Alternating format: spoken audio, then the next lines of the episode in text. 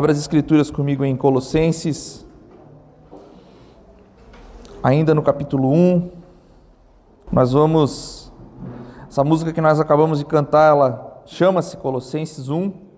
E nós vamos ler a partir do verso 15 hoje.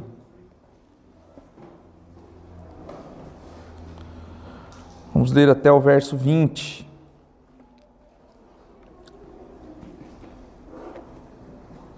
Amém? Podemos ler? Paulo diz assim: Ele é a imagem do Deus invisível, o primogênito sobre toda a criação, pois nele foram criadas todas as coisas nos céus e na terra, as visíveis e as invisíveis, sejam tronos ou soberanias, poderes ou autoridades, todas as coisas foram criadas por ele e para Ele. Ele é antes de todas as coisas e nele tudo subsiste. Ele é a cabeça do corpo, e que é a igreja. É o princípio e o primogênito dentre os mortos, para que em tudo tenha a supremacia. Pois foi do agrado de Deus que nele habitasse toda a plenitude e por meio dele reconciliasse consigo todas as coisas tanto as coisas que estão na terra quanto as que estão nos céus, estabelecendo a paz pelo seu sangue derramado na cruz. Até aí. Feche seus olhos. Senhor Jesus, nós hoje lemos esse trecho das Escrituras que é tão maravilhoso. Cantamos essa música que é tão maravilhosa também. Exaltamos aqui a tua supremacia, a tua soberania. Senhor Jesus, hoje nós viemos aqui para única e exclusivamente exaltar o teu santo nome. Talvez, Senhor, hoje nós não tenhamos nada, Senhor, para aplicar além daquilo que o Senhor realizou na cruz do Calvário, além de uma bênção espiritual de salvação para nós, uma aplicação de que Tu és o Deus criador de toda a terra. Tu és o Deus que criou todas as coisas e tu és o Deus que começou tudo, que fez tudo para que tudo retornasse para ti, Senhor. Deus, às vezes nós queremos, por meio da palavra, que as coisas convirjam até nós, que tenham uma aplicação é, para a nossa vida cotidiana, mas isso Talvez não seja a realidade aqui, talvez hoje nós viemos apenas para contemplar a tua soberania, a tua majestade, a tua poderosa mão que está segurando o universo nesse exato momento, Senhor. Pai, agora eu quero que os meus irmãos, Pai, olhem para o teu trono, olhem para a tua poderosa coroa agora, Senhor Deus, e possam contemplar, Senhor Deus, o quão soberano tu és, Jesus o quão maravilhoso tu és, Senhor, e o quão entronizado tu estás, Senhor Deus, sobre toda a criação, Senhor Jesus.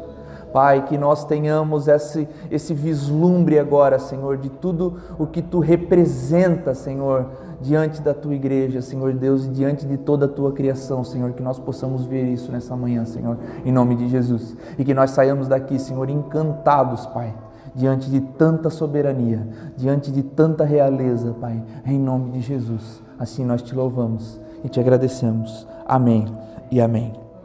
Nós te louvamos, Jesus. Amém, irmãos. Sabemos que em Colossos existia um problema grave, que era uma heresia de falsos mestres que haviam se infiltrado na igreja.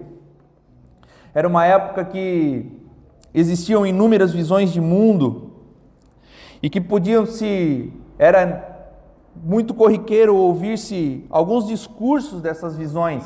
Era muito fácil se ouvir vários discursos dessas inúmeras visões de mundo aqui.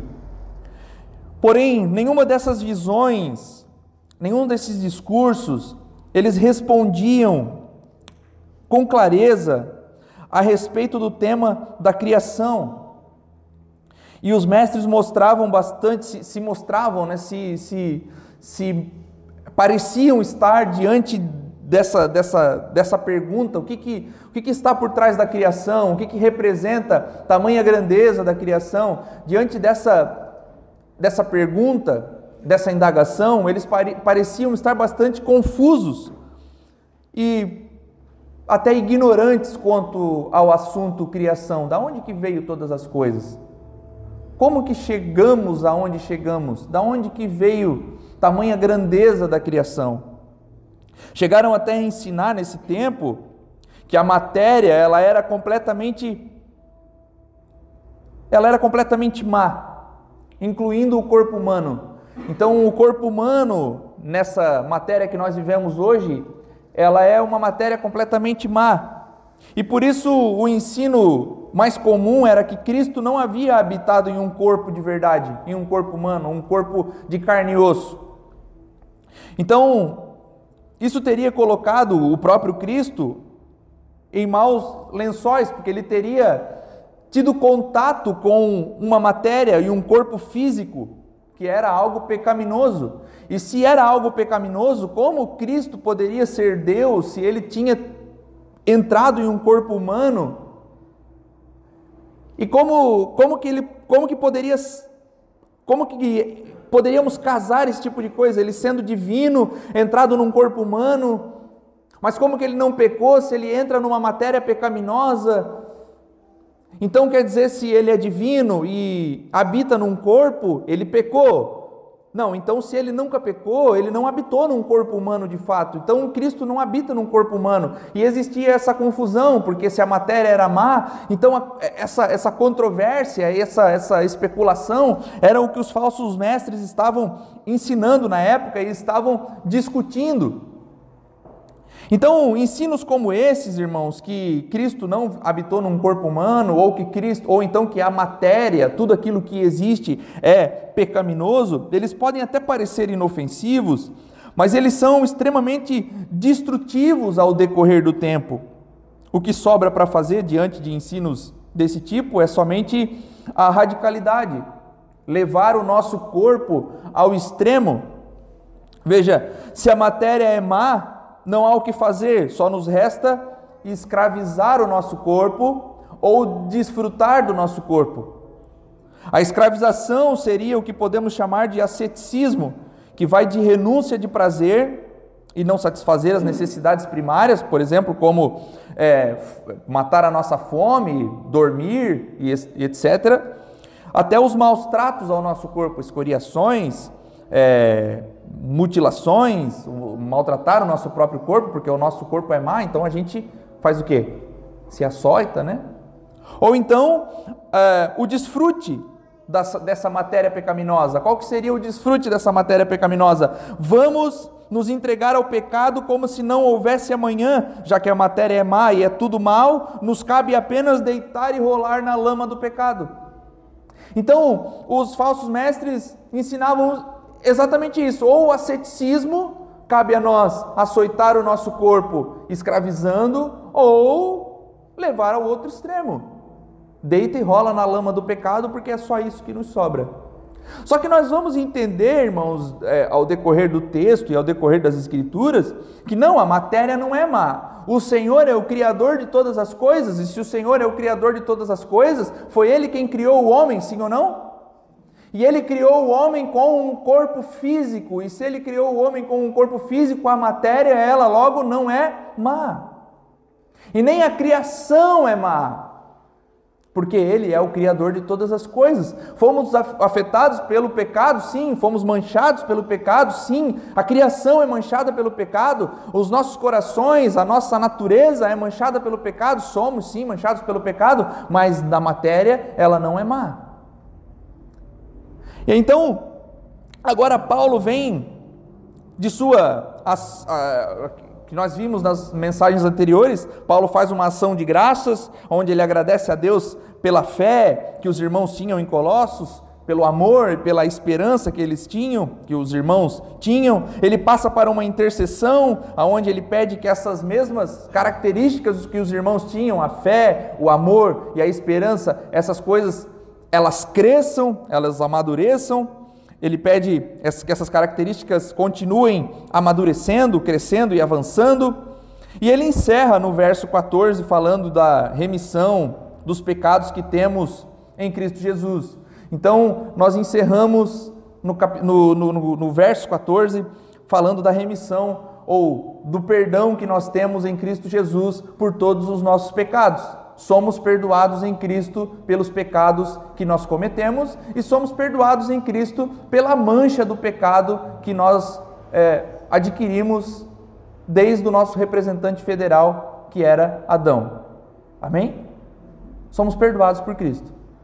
Cristo, que morre na cruz do Calvário por nós, ele nos redime de todo o pecado que em nós existe. Somos perdoados. Aí nós começamos o versículo 15. Nessa sequência, ele começa a entoar aqui um magnífico hino de louvor a Cristo como o Senhor da criação e a reconciliação. Ele vai agora falar de Cristo como o Senhor de toda a criação e o Senhor da reconciliação de tudo. Carson chama a nossa atenção agora para o seguinte: se você reparar no, no trecho que a gente leu ali, é, parece que isso é um hino de louvor a Cristo, mas só que os nomes Cristo, Jesus e Senhor não aparecem nenhuma vez nesse trecho. Porque ele vai começar, Ele é ele, ele, ele, ele, e não vai falar nenhuma vez Cristo, ou Jesus, ou Senhor. E o apóstolo vai maravilhosamente, meus irmãos, se dirigir ao nosso Senhor Jesus na terceira pessoa, glorificando Cristo, enquanto se dirige aos Colossenses e se dirige a nós. Porque ele está falando diretamente aos Colossenses está falando diretamente a nós nessa manhã. Ele está dizendo assim para nós, como se ele estivesse olhando para nós, dizendo: Ele é a imagem do Deus invisível. Ele é o Senhor de toda a criação. Nele foram criadas todas as coisas, nos céus e na terra. Ele é o Senhor de tudo.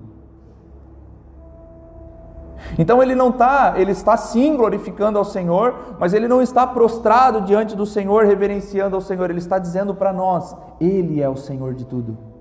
Vocês precisam reconhecer isso. Ele é a imagem do Deus invisível e vocês precisam notar isso. Vocês precisam reconhecer que Ele é o Senhor, porque Ele está comunicando, Paulo está comunicando para nós, meus irmãos, que o nosso Senhor é digno de ser adorado por quê? Porque ele é pré-existente, bem antes de tudo. Diante dos falsos mestres que estavam em Colossos, que não sabiam responder o que, que a criação era, da onde que vem todas essas coisas, eles estão divagando sobre vários assuntos, eles estão falando várias coisas, estão querendo ensinar uma porção de coisas, eles estão assim, é, filosofando, mas eles não têm uma resposta clara da onde que veio todas as coisas. Paulo está dizendo: Jesus é pré-existente. Ele veio antes de tudo. Ele já era antes de toda a ordem criada. Então, Paulo está dizendo o seguinte: vocês não sabem de onde veio todas as coisas? Pois bem, veio de Cristo. É porque nós vimos Cristo agora, ele chegou agora aqui, se mostrou para nós e ele se tornou visível a nós agora, mas ele já existe bem antes da fundação do mundo. É isso que Paulo está dizendo. E essas lindas palavras de Paulo aqui, meu irmão, não poderiam estar se referindo a mais ninguém, mesmo que ele não use a palavra Jesus, mesmo que ele não use a palavra Cristo, mesmo que ele não use a palavra Senhor, não poderiam estar se referindo a outra pessoa a não ser o próprio Cristo, ao próprio Jesus. E de agora em diante, todo o resto da carta, a partir desse trecho que lemos, que a NVI vai chamar de a supremacia de Cristo. A partir desse trecho agora, todo o resto da carta de Colossenses ela é construída em torno das palavras desse hino. A supremacia de Cristo precisa agora nos fortalecer e corrigir os conceitos que os falsos mestres tentam plantar em nossos corações. A supremacia do nosso Senhor Jesus, irmão, precisa corrigir os conceitos que os falsos mestres tentam plantar em nossos corações. Repito aquilo que eu repito há mais de dois anos. Você pode ser a melhor versão de você mesmo. Não pode. Sem Cristo, você não pode nada. Sem Cristo, irmão, não há o que você possa fazer. Sem Jesus, não há o que nós possamos realizar. Porque nós precisamos dele. Então, o que os falsos mestres do nosso tempo tentam colocar no nosso coração é que nós podemos tudo, é que nós podemos avançar, é que nós podemos prosseguir. É que nós podemos barganhar com Deus. Não aceite isso, não aceite aquilo. Coloque Deus contra a parede. Barganhe com Deus. Dê mil para receber dois mil. Faça isso para receber aquilo. Faça atos proféticos, como se Deus precisasse da nossa ajuda para alguma coisa. Não, antes de qualquer coisa, meu irmão, antes de você pensar em alguma coisa, reconheça: Deus é soberano sobre tudo e todos. Que Deus? Que Deus? Cristo. Por que Cristo? Porque Ele é a imagem visível do Deus invisível. É isso que Paulo vai relatar para nós aqui agora. Isso está acontecendo ali, isso está acontecendo conosco hoje. Por isso, meu irmão, é tão urgente que a supremacia de Cristo seja ressaltada e seja restaurada na igreja. Há quem diga, meu irmão, que esse já era um hino cristão da época de Paulo, mas isso não importa se as palavras são de Paulo ou se é alguém que escreveu esse hino e Paulo está só é, reescrevendo aqui. O que importa é que se encaixa perfeitamente no propósito da carta agora. Paulo vai construir uma ideia em torno desse hino. A supremacia de Cristo precisa ser restaurada. Nenhum homem é maior ou mais poderoso ou mais incrível ou mais suficiente que Cristo. Vocês perceberam que ao longo do, das últimas décadas, Cristo parece que saiu do centro da igreja evangélica? Homens têm ganhado os palcos da igreja evangélica, Homens têm ganhado o centro da mensagem da igreja evangélica, homens têm ganhado o centro dos hinos da igreja evangélica, homens têm ganhado o centro dos propósitos da igreja evangélica e Cristo tem ficado cada vez mais de lado na igreja evangélica.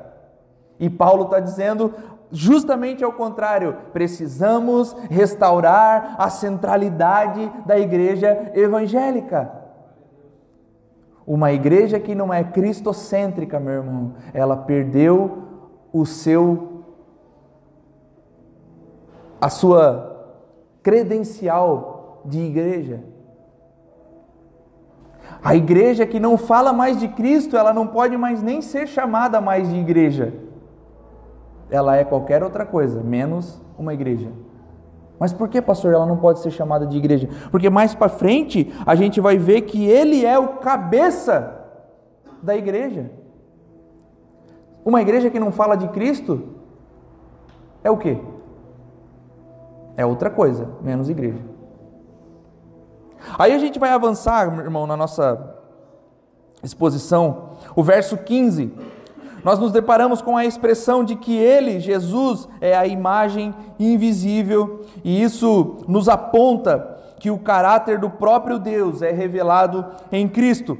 Aquele que antes não era possível ser visto, agora torna-se perfeitamente visível em Jesus. Jamais alguém pôde ver a imagem de Deus, jamais alguém pôde ver o Pai. Jamais alguém coloca os olhos no Deus Pai, mas Cristo, que é o Deus Filho, o fez conhecido visivelmente. Aí veja o que o reformador João Calvino diz: Deus é invisível e isso não é meramente aos olhos corporais, mas também aos entendimentos dos homens. Olha só, irmãos, parece que antes de Cristo, até o entendimento dos homens era cego. Antes de Jesus, parece que os homens não conseguiam contemplar o Senhor nem com os seus corações. Eles não conseguiam entender o Senhor verdadeiramente. João Calvino prossegue: Devemos, pois, precavermos-nos de buscá-lo em outra parte, pois tudo o que pusermos diante de nós como sendo representação de Deus, a parte de Cristo, não passará de um mero ídolo.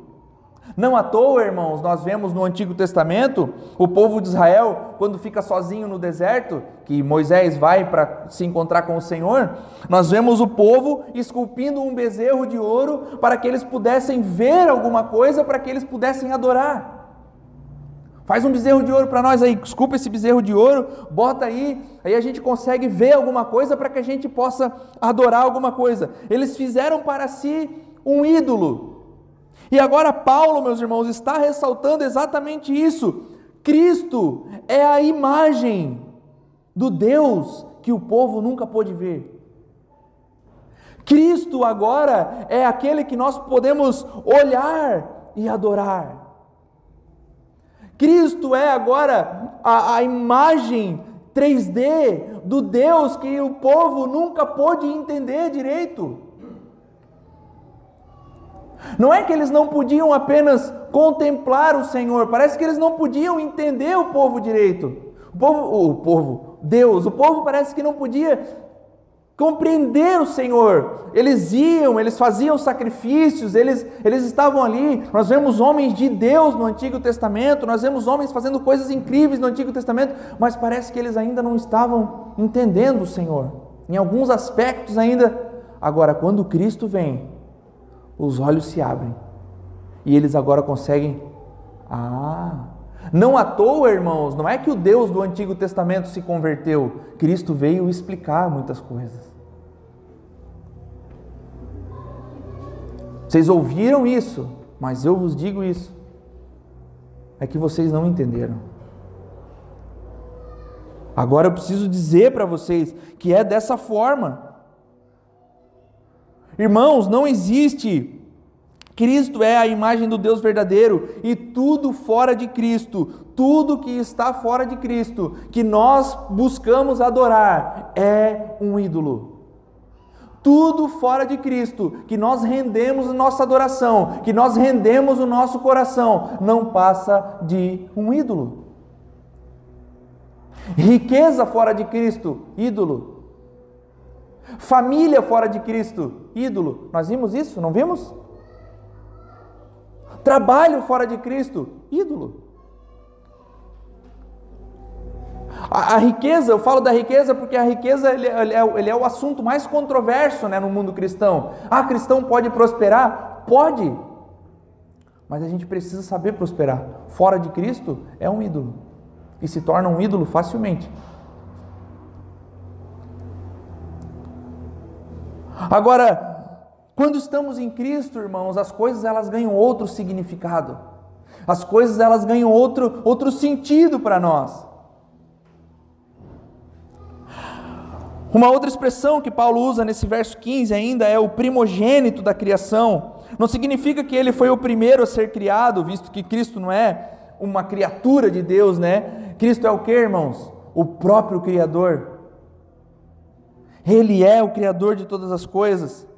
Mas o primogênito aqui nesse, nesse, nesse verso refere-se ao primeiro em importância, ou o anterior de toda a criação. O primogênito, o nosso Senhor, meus irmãos, revela na natureza o seu poder e a sua sabedoria, a sua soberania, mas em Cristo é revelada a própria essência do nosso Deus.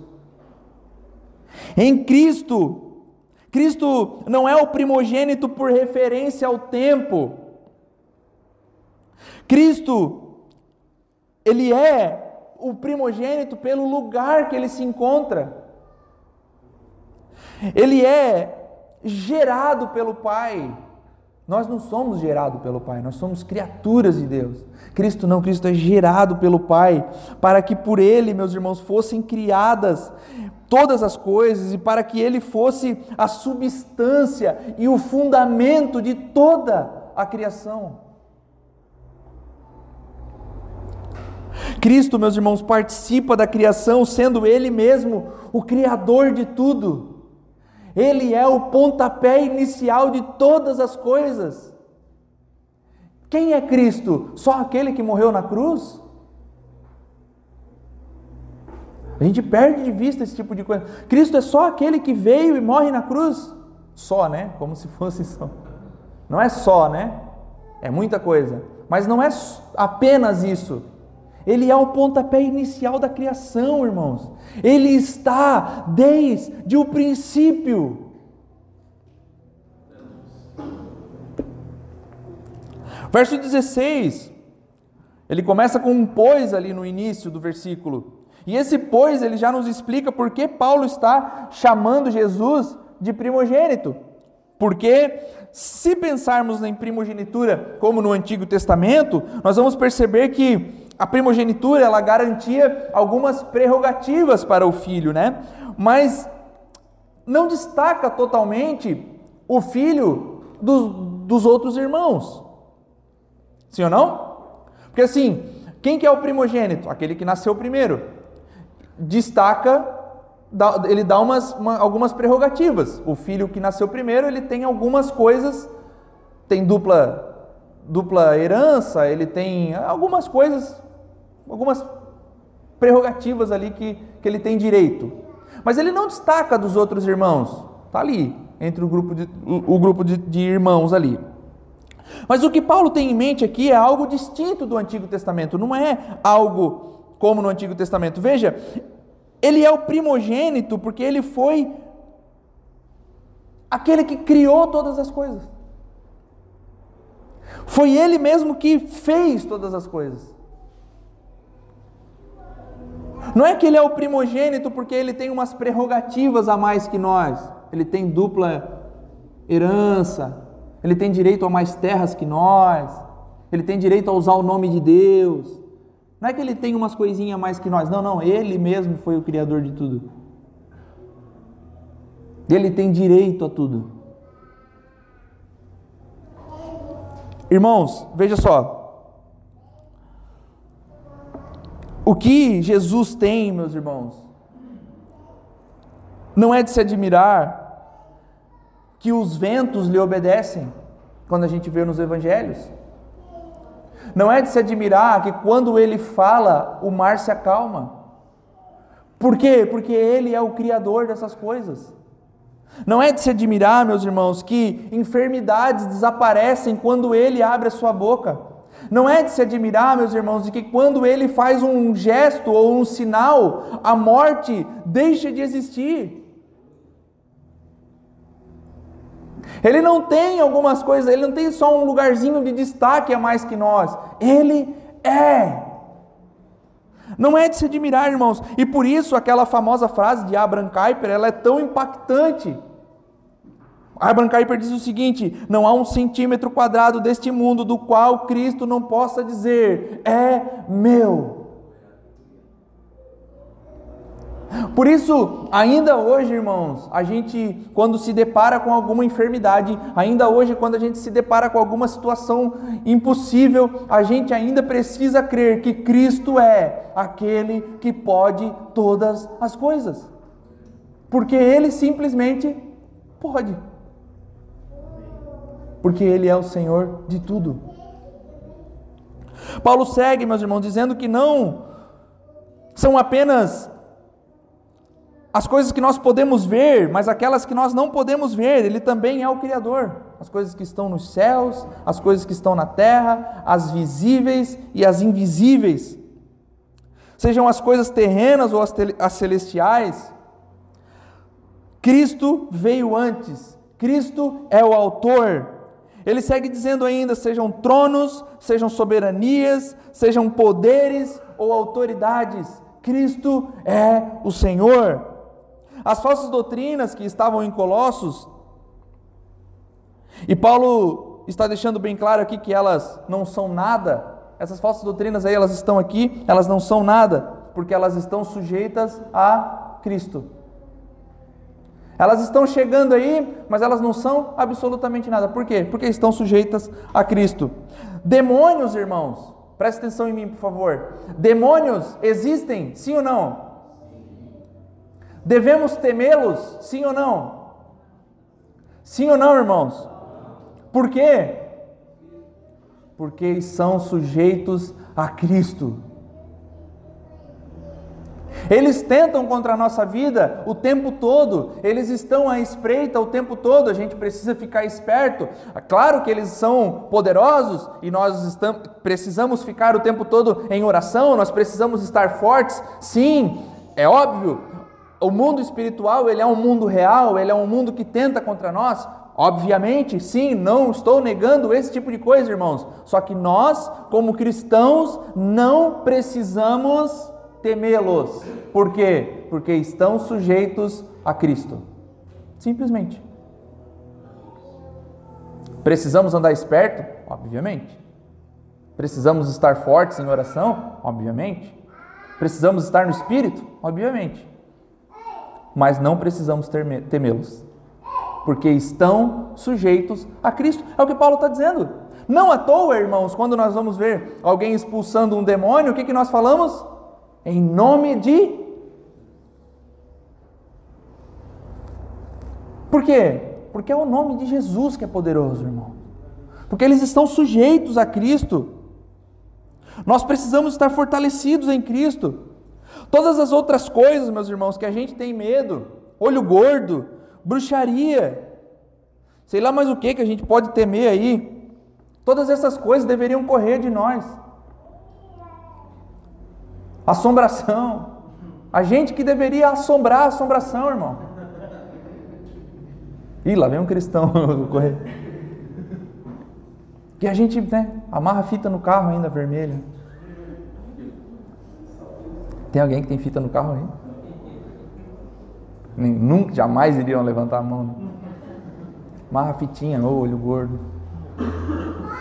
Faz simpatia ainda, né? Irmãos, todas essas coisas elas devem ter medo de nós. Por quê? Porque todas essas coisas estão sujeitas a Cristo. Pastor, existe? Não sei, mas se existem, estão sujeitas a Cristo. Estão debaixo dos pés de Jesus.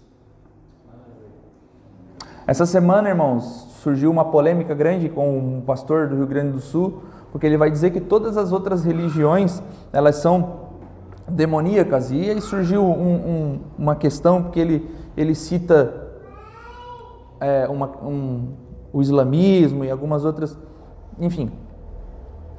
Mas em uma coisa ele está certo. Se Jesus é o caminho, a verdade e a vida, nós precisamos assumir que todas as outras religiões são a mentira. Se são demônios ou não, aí já não sei. Agora, se Jesus é a verdade, que ele, ele mesmo diz nas Escrituras que é, nós precisamos assumir que todo o resto é a mentira. É fato. E se todo o resto é a mentira, e se Jesus é a verdade, todo o resto está debaixo dos pés de Jesus, sujeitos a Cristo. E quando uma assombração chegasse perto de nós, ela devia dizer: Cristão, dá licença para eu passar, por favor? Fica à vontade.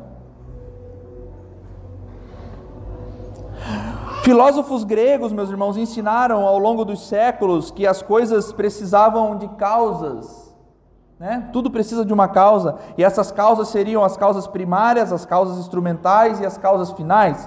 A causa primária é o plano, a instrumental, o poder, a finalidade, o propósito. Paulo agora desmonta o castelo de carta dos filósofos, dizendo o seguinte: Pois bem, tratando-se da criação, tudo aquilo que podemos ver, tudo aquilo que nós podemos enxergar, Jesus é a causa de todas as coisas.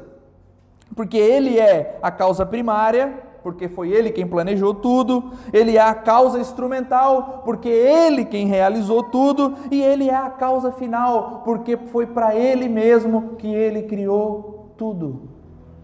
Ele planejou, ele executou, mas ele fez para quê? Para a sua glória. Filósofos gregos, tudo precisa de uma causa? Sim, Jesus é a causa.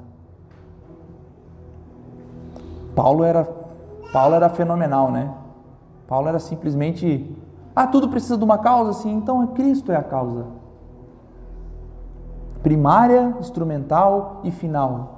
Ele planeja, ele executa e o propósito é ele mesmo, porque tudo é para a sua glória. Verso 17 traz o verso traz o, o, o termo ali subsistir, que pode ser traduzido para existir em união. Ele sustenta todo o universo e é o princípio unificador da vida. Como poderia, meus irmãos, esse Deus sustentar a minha e a sua existência. Porque às vezes a gente fica preocupado, né? Como poderíamos então nós duvidarmos do cuidado dele? Como nós poderíamos duvidar, meus irmãos, que o Senhor mantém a nossa vida? Como nós poderíamos duvidar que o Senhor pode sustentar a nossa vida, se a nossa vida, em termos de universo, ela é tão pequena e frágil? sendo, meus irmãos, a nossa vida em termos de universo um grão de areia. Olha só, será que Deus sustenta a minha vida mesmo? Será que Deus Será que Deus se importa comigo de fato? Paulo está dizendo o seguinte: tudo nele subsiste. Cristo mantém tudo em união. Ou seja, Cristo sustenta o universo na palma da sua mão. Será que é Cristo que sustenta a minha vida? Não, não é que ele sustenta a sua vida, ele sustenta todo na palma da sua mão. Ele sustenta tudo. Será que ele se importa de fato com a minha vida? Todos os seres humanos, meus irmãos, que seja esses, eles reconheçam ou não reconheçam, eles estão em débito com Cristo. Quer eles assumam isso ou não, estão em débito com Cristo, pois Ele é o Criador e sustentador de tudo. Reconheçamos isso ou não, Ele é aquele a quem nós devemos todas as coisas, meus irmãos, pois Ele, além de Criador de tudo, Ele é o sustentador de tudo. Mas nós, os que estamos em Cristo, meus irmãos, nós precisamos de uma maneira singular reconhecer e dever a Ele toda a nossa gratidão, o nosso louvor, a nossa rendição. Jesus, Tu és aquele que sustenta a minha vida, por isso eu te louvo, por isso eu te engrandeço. E nós, meus irmãos, expressamos o nosso louvor por meio de uma vida piedosa, vivendo de maneira de uma maneira que ele deseja, da maneira que ele quer que nós vivamos, fazendo o que ele deseja que seja feito em todos os aspectos, em toda a extensão da nossa vida. Por meio da nossa vida, aqueles que não reconhecem o Senhor, eles são exortados. Por meio da nossa vida, aqueles que ainda não vislumbraram essa soberania de Deus, eles podem olhar e dizer: não, existe um Senhor, existe um Deus Existe um sustentador de tudo, existe um criador de tudo.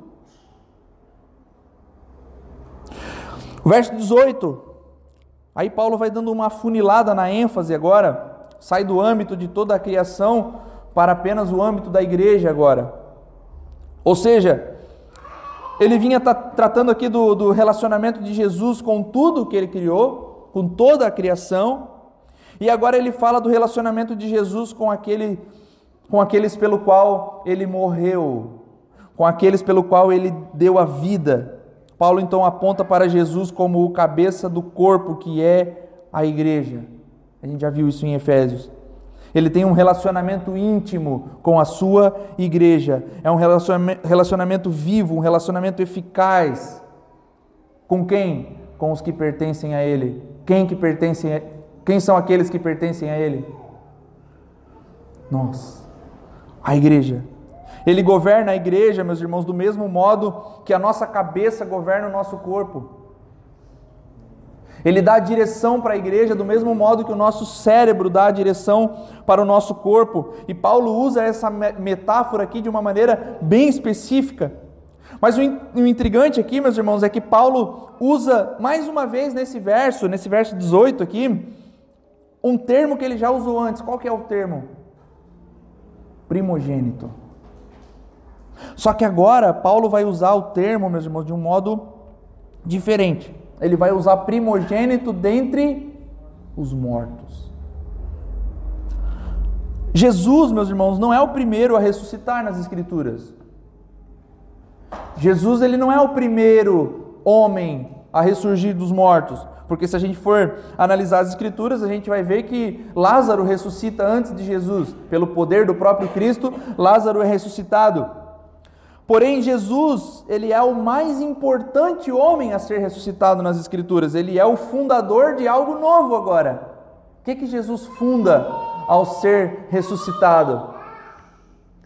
Jesus funda agora uma nova criação, uma nova raça, um novo tipo de gente, um novo tipo de homem, um novo tipo de humanidade. Primogênito, meus irmãos, faz uma completa alusão a nascimento, porque é o primogênito, é o primeiro que nasce. E é estranho que Paulo usa esse, esse termo agora aqui no contexto de morte, né? o primogênito dos mortos. Sou esquisito.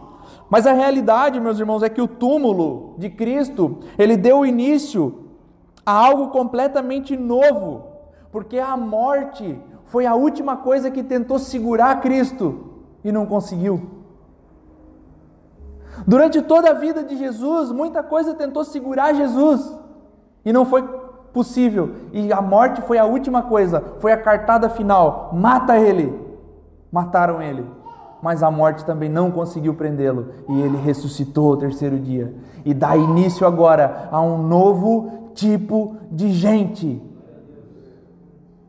Olha só, irmão, perceba que Jesus dá origem a tudo na criação. Ele é o primeiro. Ele já existia antes da criação. Aí Jesus, ele dá origem também à igreja. Ele é o fundador da igreja. Jesus, ele, Jesus não começou uma religião, Jesus nada disso, mas ele, ele, ele é o cara que dá início à igreja. Ele lança os apóstolos, aquela coisa toda. E agora ele é o fundador, meus irmãos, de uma nova raça e nos garante a ressurreição dos mortos e a glorificação eterna no futuro. Seja na antiga ou seja na nova criação, em Jesus está a preeminência no começo de tudo, ele já estava, a antiga criação. Nova criação, ele está ali também. Por que tudo isso? Porque lá ele estava e aqui ele está também, sendo o primeiro homem, sendo aqui, como Paulo fala, o primogênito dos mortos. O final do verso 18 nos responde: Para que em tudo Cristo tenha a supremacia. Ah, irmão, pô, tira um aleluia do bolso aí. Por que que lá ele já estava e aqui ele está de novo? Aí Paulo responde: para que em tudo, para que em uma coisa, para que em algumas coisas, não, para que em tudo ele tenha a supremacia para que em tudo ele seja glorificado, para que em tudo ele seja reconhecido como o Senhor, para que em tudo ele seja entronizado, para que em tudo ele seja Senhor. Cristo. Jesus é o Criador de tudo, Ele é o Salvador do mundo, é o cabeça da igreja é a relação que ele tem com o universo, meus irmãos, é a relação que ele tem com os pecadores, é a relação que ele tem com os cristãos. Mas ainda existe a relação aqui, que é o que Paulo vai falar agora nos versos 19 e 20, que existe um outro relacionamento que ele nutre com alguém mais aqui. É um relacionamento que ele nutre com o próprio Deus, o Pai. Verso 19: Nele habita a plenitude de todas as coisas. E o termo para plenitude é pleroma. E alguns comentaristas argumentam que era um termo do vocabulário já dos gnósticos, que eram esses, esses falsos mestres que habitavam aqui na região e que estavam se filtrando em Colossos. Era um termo bem específico do vocabulário deles. Eles usavam esse, esse, vocabulário, esse, esse termo como por exemplo, Sei lá, aleluia é um termo do vocabulário cristão, né? Aleluia é um vocabulário, é um termo muito do nosso, né? Então era um termo, pleroma era um termo muito específico do vocabulário deles. E agora Paulo vai usar esse termo, porque esse termo significava a soma de poderes e atributos de uma divindade. E Paulo vai dizer assim, ó, todo o pleroma habita nele. Ele manda um recado aos falsos mestres, meus irmãos, usando as próprias palavras dele. Tudo isso habita em Jesus. Seria algo como assim, ó, em Cristo habita de forma permanente todos os poderes e todos os atributos do Deus Pai. Ele é pré-existente, ele é todo-poderoso, ele é onisciente, ele é onipotente, ele é onipresente, ele é todo amor, ele é todo justiça, ele é todo-poderoso. Todos os atributos e todos os poderes que há em Deus Pai habitam nele. Aí, irmãos, os cristãos de Colossos não precisavam temer a nenhum mal, porque o poder de Deus Todo-Poderoso habita em Cristo, e assim nós também não precisamos temer a nenhum mal. Porque o poder do Deus Todo-Poderoso habita em Cristo. Aí, João 14, meus irmãos, no Evangelho de João, Filipe chama Jesus e clama a Jesus o seguinte: mostra-nos o Pai. Aí o que, que Jesus responde para ele, meus irmãos? Quem vê a mim, vê também ao. Isso nos mostra, meus irmãos, uma questão da época, porque existia uma questão que era completamente urgente nessa época, que também é urgente na nossa época, só que era bem discutida nessa época aqui, que é o encontro e a reconciliação com Deus. Como que nós podemos nos reconciliar a Deus? Como que eu posso me aproximar e alcançar um contato com a divindade? Porque os homens dessa época, todos eles queriam alcançar um modo de chegar mais perto da divindade. Como que nós poderíamos alcançar esse modo de chegar mais perto da divindade? E os falsos mestres buscavam responder essa questão também.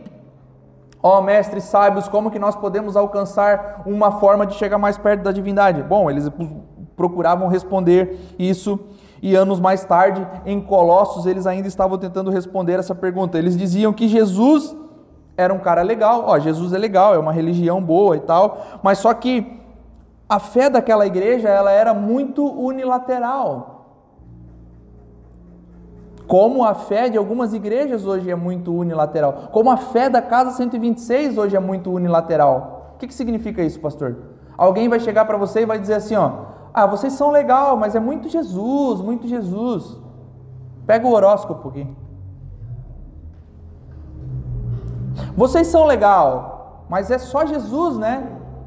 Pega aqui o, o, o coach, não sei o quê. Não, você, Jesus é massa.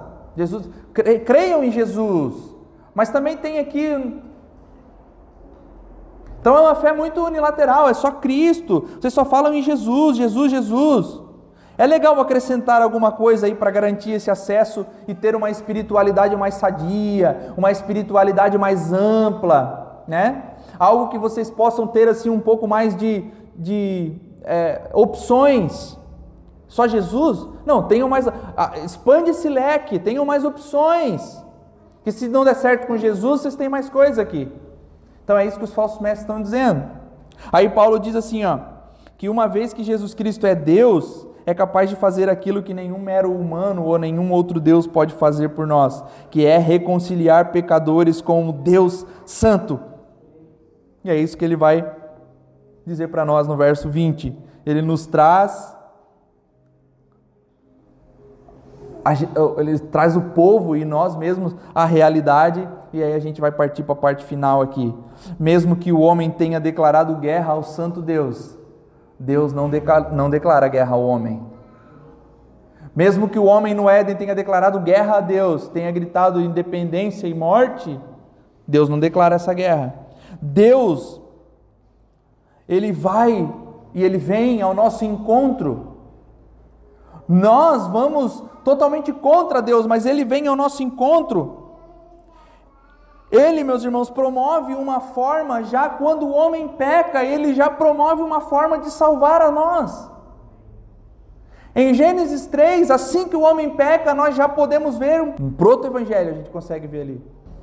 Quando o homem peca, a gente já vê Deus pregando o evangelho para o homem ali, virar, o, virar o, o descendente da mulher.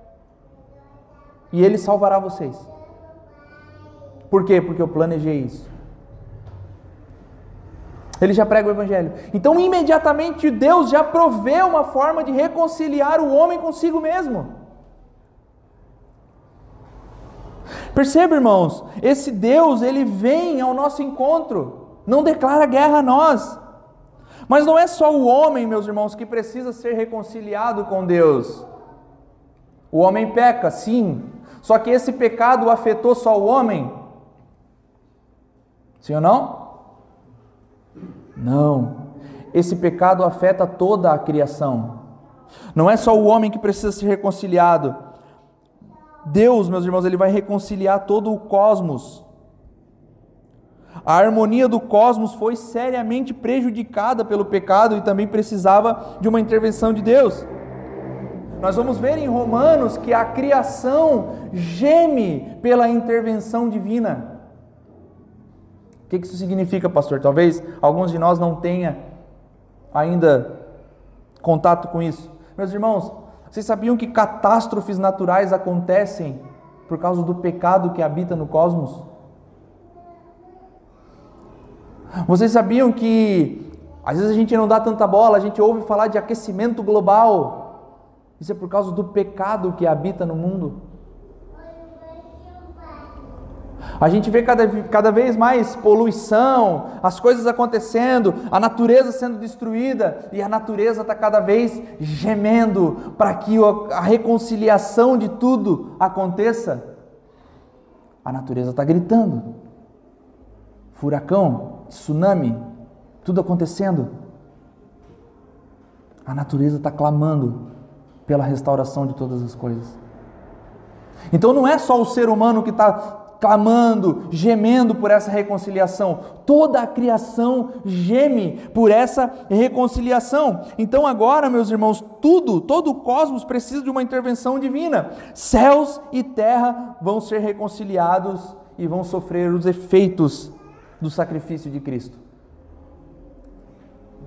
O sacrifício de Cristo, meus irmãos, ainda não foi, não aconteceu de vez. Nós ainda estamos na presença do pecado. Nós já fomos afetados, nós nascemos de novo, já somos novas criaturas, mas ainda estamos na presença do pecado. Mas ao dia que Cristo voltar e reconciliar de fato todas as coisas, tudo isso se tornará em novos céus e nova terra. E tudo será de volta restaurado. A palavra que é traduzida para reconciliação, meus irmãos, traz essa ideia de colocar algo em sua devida ordem uma vez que o pecado entra no mundo e gera caos e gera desordem, temos a declaração de João no Evangelho que diz o seguinte: Eis o Cordeiro de Deus que tira o pecado do. E a palavra que João usa é cosmos, que tira o pecado do cosmos, que tira o pecado da criação, que tira o pecado de toda a ordem criada, gerando ordem novamente, põe tudo novamente na sua devida harmonia e paz. Vale ressaltar, irmão, que na, não foi na cruz, não foi o, o, aquilo que Jesus fez na cruz que mudou o coração de Deus. Nossa, a obra da cruz converteu o Senhor, né? Não, não, não. O próprio coração de Deus motivou a cruz. O próprio amor, graça e misericórdia de Deus fez com que a cruz acontecesse.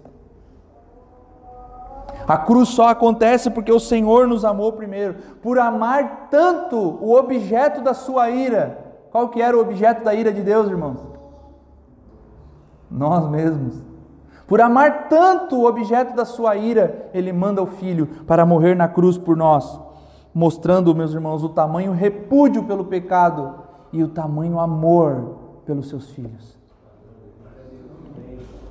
Quando a Bíblia diz, meus irmãos, que as portas do inferno não prevalecerão contra a igreja, e quando ela diz que tudo será reconciliado, nos parece que refuta a ideia de que possa existir alguma força espiritual hostil que possa operar contra o povo de Deus. As portas do inferno não prevalecerão contra nós, porque nós somos o povo de Cristo. E o Senhor, meus irmãos, cumprirá todas as coisas conforme o seu eterno propósito, e nada, nem ninguém poderá impedir o seu eterno propósito. E eu quero encerrar, meus irmãos, mais uma vez, lendo o trecho e cantando a música. Ele é a imagem do Deus invisível, o primogênito sobre toda a criação, pois nele foram criadas todas as coisas, nos céus e na terra, as visíveis e as invisíveis, sejam tronos ou soberanias, poderes ou autoridades. Todas as coisas foram criadas por ele e para ele. Ele é antes de todas as coisas e nele tudo subsiste. Ele é a cabeça do corpo, que é a igreja. É o princípio e o primogênito dentre os mortos, para que em tudo tenha supremacia. Pois foi do agrado de Deus que nele habitasse toda a plenitude e por meio dele reconciliasse consigo todas as coisas, tanto as que estão na terra quanto as que estão nos céus, estabelecendo paz pelo seu sangue derramado na cruz. Esse é Cristo, o soberano Senhor, que habita no trono que está nos céus mas que um dia voltará, reestabelecendo toda a ordem novamente. Meu irmão, que você tenha esse vislumbre do Cristo soberano pré-existente que está bem antes da fundação dos séculos e que sustenta o universo na palma de Suas mãos e que sustenta toda a nossa vida, toda a nossa existência. Em nome de Jesus, meus irmãos, aplaudo o nome de Deus e que nós possamos cantar juntos essa canção.